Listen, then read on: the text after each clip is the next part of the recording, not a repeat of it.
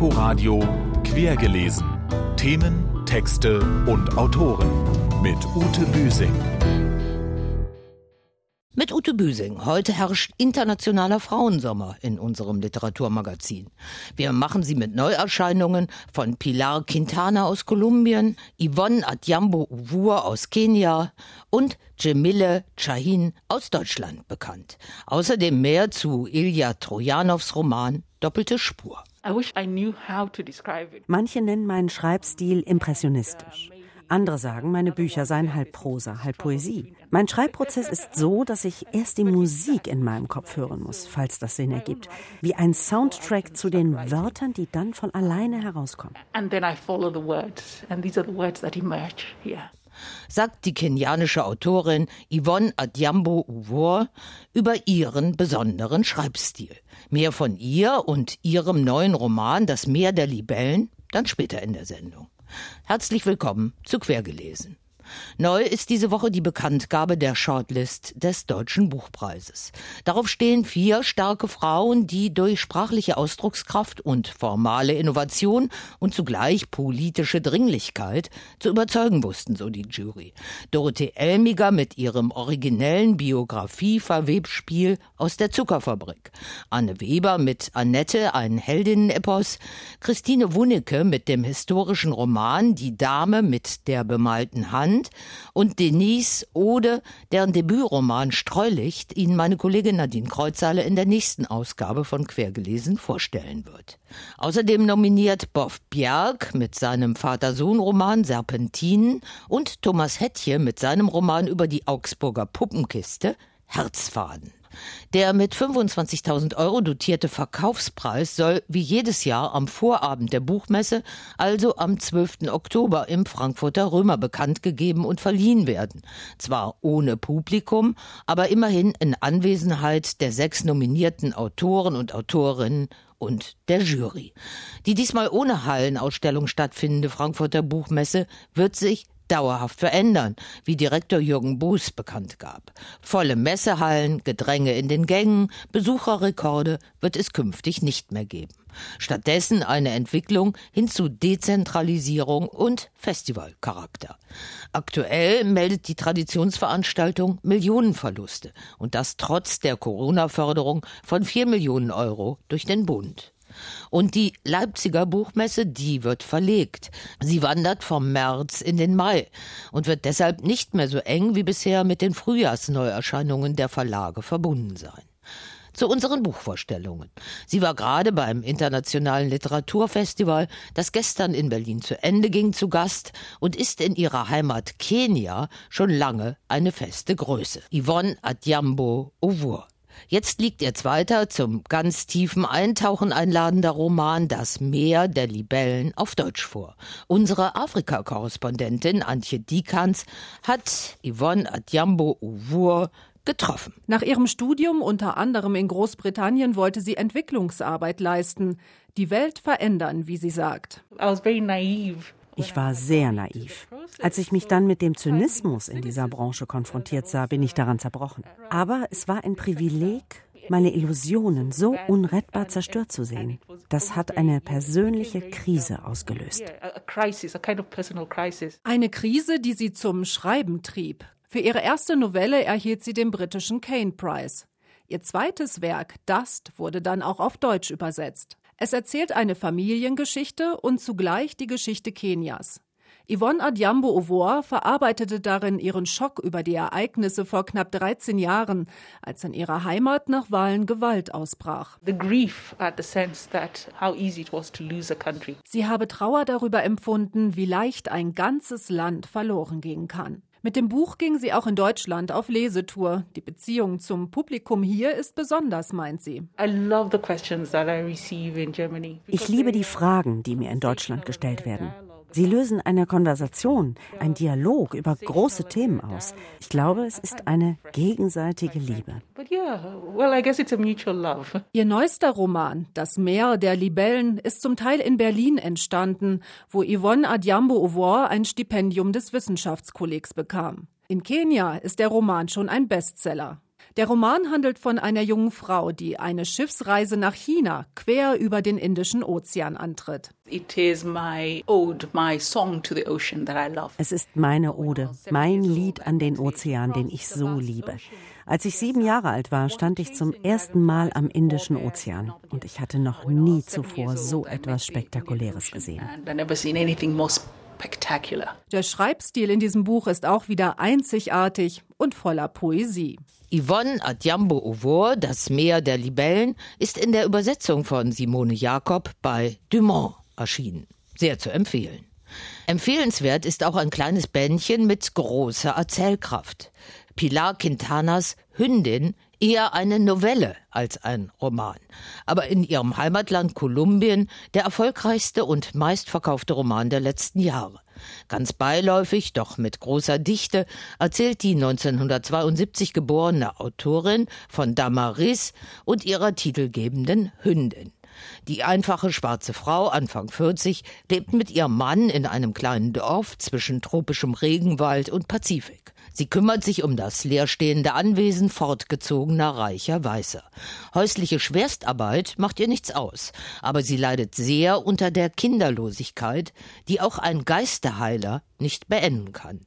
Da kommt eine kleine Hündin in ihren Alltag und wird zum Ersatzkind. Damaris hätte ihr gern mit einem Handtuch die Pfoten abgetrocknet und sie mit den Händen warm gerubbelt, bevor sie sie zurück in den Karton setzte, hielt sich aber zurück, weil Luce sie unablässig mit düsterem Blick betrachtete. Du bringst das Tier noch um mit deinem Gehätschel, sagte sie. Ihr Kommentar versetzte Damaris einen Stich, aber sie sagte nichts.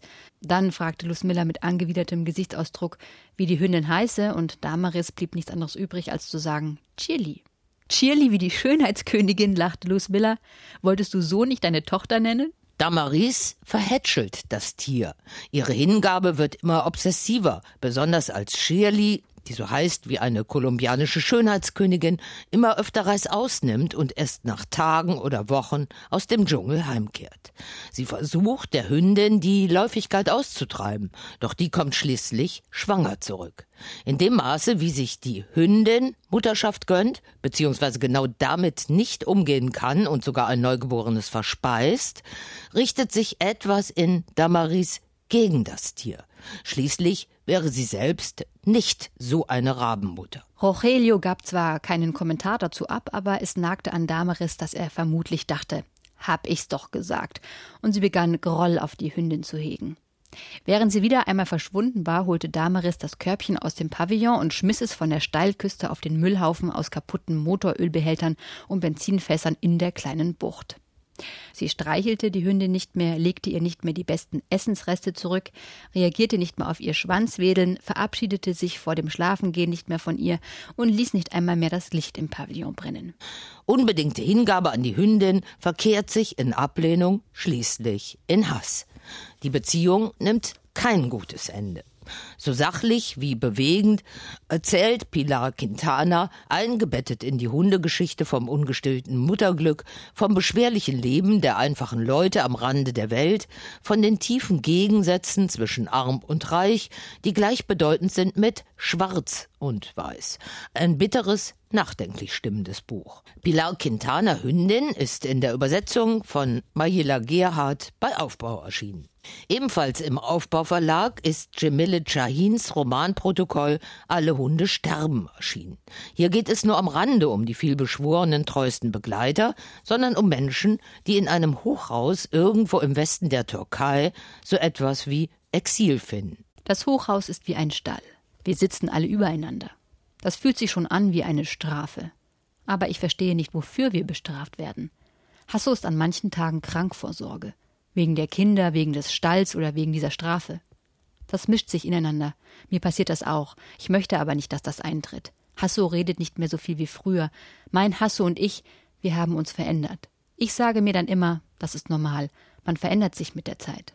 In neun Episoden lässt die 1980 in Wiesbaden geborene Kurdin Cemile Chahin, die für ihr Schreiben mit der Alfred Döblin Medaille ausgezeichnet wurde, ausschließlich Menschen zu Wort kommen, die bespitzelt, politisch verfolgt, gefoltert und verschleppt wurden, deren nächste Angehörige die Dauerübergriffe von Polizeiapparat und Militär nicht überlebt haben. Jahin schickt sie alle immer wieder in eine endlose Gewaltspirale. Anders als in ihrem hochgelobten Vorgängerroman Taxi zum kurdisch-türkischen Verhältnis zeichnet sie jetzt ein Bild von der Türkei als einem von Nationalismus und Militarismus geprägten Schurkenstaat. Mir war das auf die Lesedauer dann doch ein bisschen zu einseitig. Der genaue Ort und die genaue Zeit der Handlung und der Misshandlungen bleiben vage. Fotos vom Parkdeck des Hochhauses trennen die Kapitel. Jahin sagt, sie habe die Opfer vieler Kriege mit diesen protokollhaften Skizzen würdigen wollen. Cemile Chahin, Alle Hunde sterben, ist bei Aufbau erschienen. Und jetzt noch das. Wir fanden, dass Ilja Trojanows Roman Doppelte Spur in den Corona-Wirren ein wenig untergegangen ist. Es geht um Geheimdienste, Überwachung und Korruption. Es geht auch um die USA und wir denken an Trump. Seit vergangenem Montag ist das Buch außerdem als Lesung von Thomas Sarbacher bei unseren Kollegen von RBB Kultur wochentags um 11.10 Uhr und um 22.30 Uhr zu erleben, in 18 Folgen. In einem Rutsch hat mein Kollege Harald Asel den Roman vor uns gelesen. Ein virtuoses Spiel mit Fakten und Fiktionen verspricht der Verlag. Und erste Kritiken sind euphorisch, literarisch virtuos, hochspannend, radikal. Andere können dem Buch weniger abgewinnen. Ich muss mir selber ein Bild machen. Dokumente. Wie ich dieses Wort hasse. Früher hätte man Papiere gesagt. Vertrauliche Papiere. Das klingt soigniert, und trifft nicht mehr zu. Wir haben kein einziges Dokument ausgedruckt. Der Ich-Erzähler heißt Ilya Trojanow wie der Autor und über weite Strecken entsteht der Eindruck, hier hat jemand Roman über das Buch geschrieben, damit er nicht von Rechtsstreitigkeiten in die Knie gezwungen wird. Denn zu den Hauptakteuren des Materials gehört der heutige russische Präsident, hier Michail Ivanovich genannt, und sein amerikanisches Pendant Schiefer Turm. Nebst einer Fülle von russischen Oligarchen, deren Verbindungen in das Umfeld von Donald Trump ausgeleuchtet werden. Zwei Whistleblower, ein amerikanischer und ein russischer, spielen dem Trojanow des Buches brisante Informationen zu, die er zusammen mit einem New Yorker Computer-Nerd auswertet, ich werde ihn Boris nennen, so der erste Satz des Romans. Ich erzähle ihm vom russischen League. Er bezweifelt die Verlässlichkeit des Materials. Typisches Emigrantenkind, denke ich mir, verdächtigt das Land seiner Herkunft, geprägt von der Hassliebe seiner Eltern. Es ist bewundernswert, wie es Thomas Sabacher in der Hörbuchproduktion schafft, das Hin und Her der Dialoge auseinanderzuhalten. Ich selbst musste mehrfach zurückblättern, um herauszufinden, wer gerade spricht. Die um die Fakten gehängten Kleider des literarischen Erzählens schlottern gewaltig. Damit der Hauch einer Liebesgeschichte aufkommt, wird eine Dokumentarfilmerin eingeführt, die an einem Projekt über Wasserstein arbeitet. Gemeint ist der Sexualstraftäter Jeffrey Epstein. Zur Auflockerung wird gekarlauert, Freiheit, Gleichheit, Sauerkraut und der Ich-Erzähler darf resonieren. Ich bin nicht leichtgläubig. Im Gegenteil. Zum eigenen Schaden, oft. Ich misstraue anderen so sehr wie mir selbst. Jemand hat es einmal Wahrnehmungsparanoia genannt. Erst wer die Mitte des Buches erreicht hat, nähert sich der eigentlichen Absicht des Autors Ilya Trojanow. In einem Interview sagt er dazu, es geht nicht um die Fakten, es geht eine Ebene höher um die Frage, gibt es überhaupt noch Wahrheit? Da sind wir schön angeschmiert. Eben noch denken wir, auf den Beweis zuzusteuern, dass Trump eine langfristig aufgebaute Marionette von Putin ist. Da verwischt ausgerechnet der Wahrheitssucher Trojanow die Grenze zwischen nachprüfbaren Fakten und Fiktion. Wozu haben wir uns dann aber durch die vielen zähflüssigen Seiten mit nacherzählten Dokumenten knabbern müssen? Alles Fake News? Ich verrate den erzählerischen Trick jetzt nicht. Wer beim Lesen durchhält, soll schließlich belohnt werden nicht nur mit dem auf den letzten Seiten eingeführten Fachbegriff Kakistokratie, Herrschaft der Schlechtesten. Doppelte Spur ist bei S. Fischer erschienen. Das gleichnamige Hörbuch, eingelesen von Thomas Sarbacher, bei Argon Edition. Und zum Vormerken, Ilja Trojanow liest am 9. Oktober in der Berliner Backfabrik aus doppelte Spur. Fehlt uns noch der erste Satz eines neuen Romans, der hier unser letztes Wort sein soll. Wir entnehmen ihn der Shortlist für den Deutschen Buchpreis aus Denise Odes bei Surkamp erschienenem Roman Streulicht. Die Luft verändert sich, wenn man über die Schwelle des Ortes tritt. Mehr zu Denise, Ode und Streulicht dann in der nächsten Ausgabe von Quergelesen bei meiner Kollegin Nadine Kreuzhaler. Das war's für heute. Sie können uns auch gerne auf inforadio.de oder auf den bekannten Podcast-Kanälen nachhören. Tschüss, bis zum nächsten Mal, sagt Ute Büsing. Inforadio Quergelesen. Themen, Texte und Autoren mit Ute Büsing.